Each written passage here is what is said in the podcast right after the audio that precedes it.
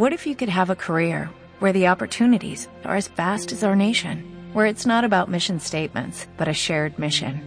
At U.S. Customs and Border Protection, we go beyond to protect more than borders, from ship to shore, air to ground, cities to local communities. CBP agents and officers are keeping people safe.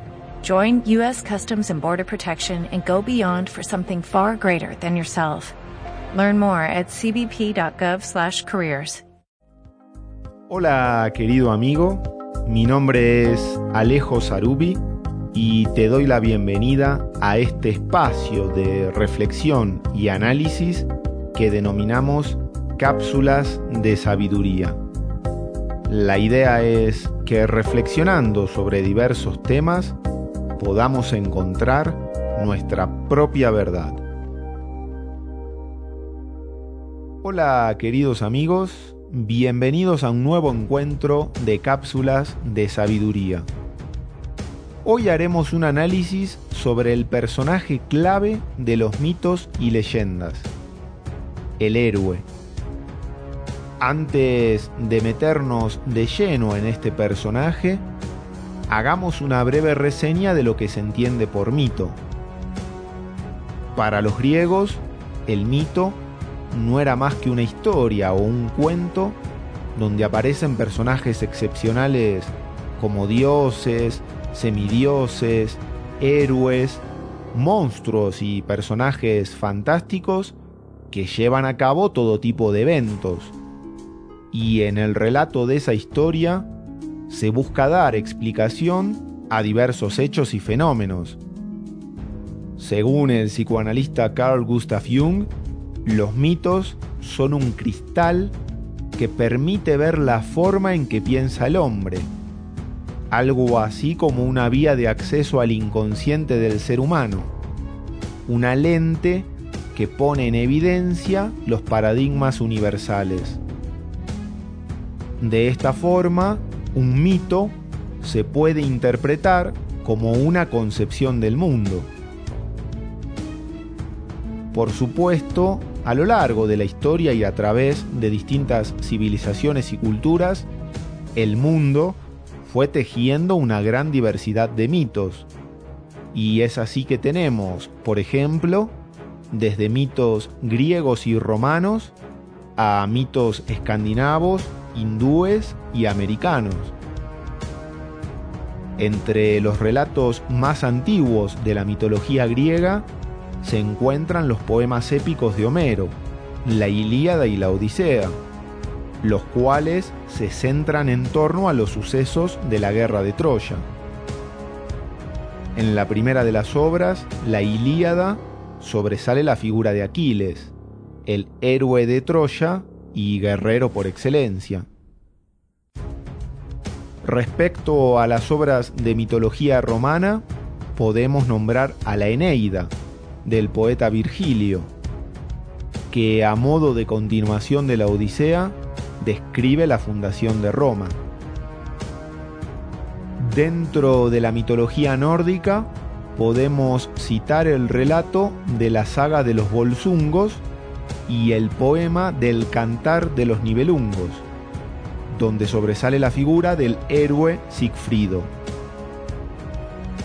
También tenemos otros mitos europeos como los del mago Merlín, el rey Arturo y la leyenda de uno de sus caballeros.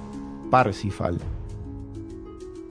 En todas estas historias sobresale siempre un personaje muy particular, el héroe, el guerrero. Ahora bien, ¿qué características tiene este personaje? ¿Qué características tiene el héroe?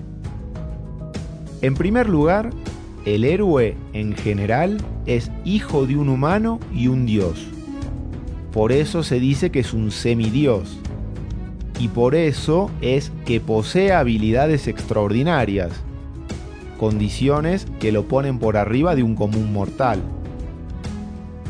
Además de esto, el héroe o guerrero tiene un condimento esencial, el coraje, la valentía. Eso es lo que lo diferencia de los demás. ¿Y qué es lo que le posibilita al héroe ese coraje, esa valentía? Le permite hacer algo que nadie se anima a hacer.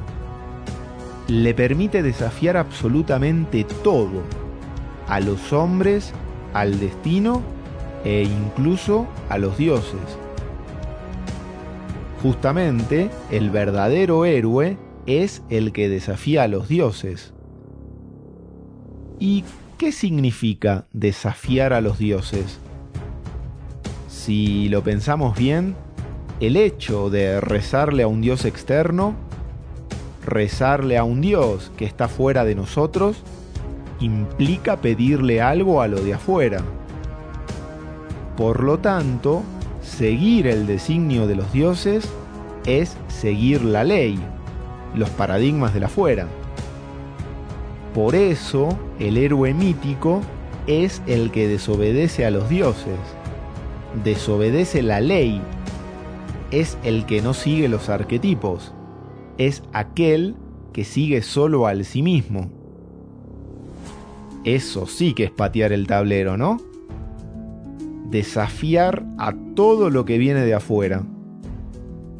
Por algo en los cuentos infantiles se suele hacer referencia del guerrero o del caballero que lucha contra un dragón. De algún modo en esas historias, que podrían parecer simples, podemos ver el poder desafiante del héroe, ya que el mismísimo dragón se puede interpretar como los mandatos, los paradigmas, el designio de los dioses, todo lo que viene de afuera. En definitiva, todo el dilema de los mitos es el poder versus el amor. El poder, pensado como fama y riquezas, no es más que el sometimiento a las leyes y mandatos de turno, ya que surge de seguir a los mismos. Es decir, cuando nos polarizamos en el poder, estamos sometidos al deseo del otro no vamos desde lo propio. En contraposición a esto, el héroe usa la espada del espíritu para cortar todos los lazos, para matar al dragón. ¿Y desde dónde va el héroe? ¿Desde dónde viene? Desde el amor, desde el sí mismo. Por eso puede desafiar a todo lo que viene de afuera el verdadero amor, el que viene desde el sí mismo, desafía todo. Por supuesto, cuando el héroe toma la decisión de desafiar el designio de los dioses, se generan consecuencias. El mundo se le vuelve en contra y con todo el peso de la ley se buscará someterlo. Y llegará entonces la prueba para el héroe una vez que el guerrero sabe quién es, deberá probarse en el mundo. Deberá probar su decisión. ¿Y en qué consiste esa prueba? ¿Cuál es la prueba que debe superar el héroe? La prueba que debe superar es que el mundo no apague su luz, que el mundo no apague su propia luz porque en el fondo, la verdadera tragedia del héroe no es la muerte física, sino sucumbir ante el deseo del otro, sucumbir a los mandatos de la fuera. Así que, mis queridos amigos, si queremos vivir nuestra propia vida, si queremos construir nuestra propia realidad, en algún momento deberemos convertirnos en nuestro propio héroe o heroína. Solo de esa forma dejaremos de ser el deseo del otro. Solo de esa forma encarnaremos el deseo propio. Debemos hacer como el héroe mítico y ser el héroe de nuestra propia vida. Recordemos siempre que un verdadero héroe no necesita que lo aplaudan, no necesita fieles, no necesita seguidores. Los héroes se tienen a sí mismos. Y contra eso no hay nada. Hasta aquí llegamos con la reflexión de hoy. Gracias por escuchar y hasta el próximo encuentro. Si te gustó este audio, te invito a que te suscribas y nos sigas a través de nuestros distintos canales. Por supuesto que lo puedes compartir y si algo de lo que escuchaste resonó en tu interior, haz lo propio y que forme parte de tu verdad.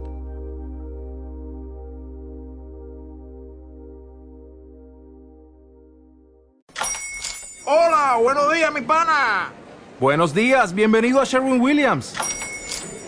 ¡Ey! ¿Qué onda, compadre?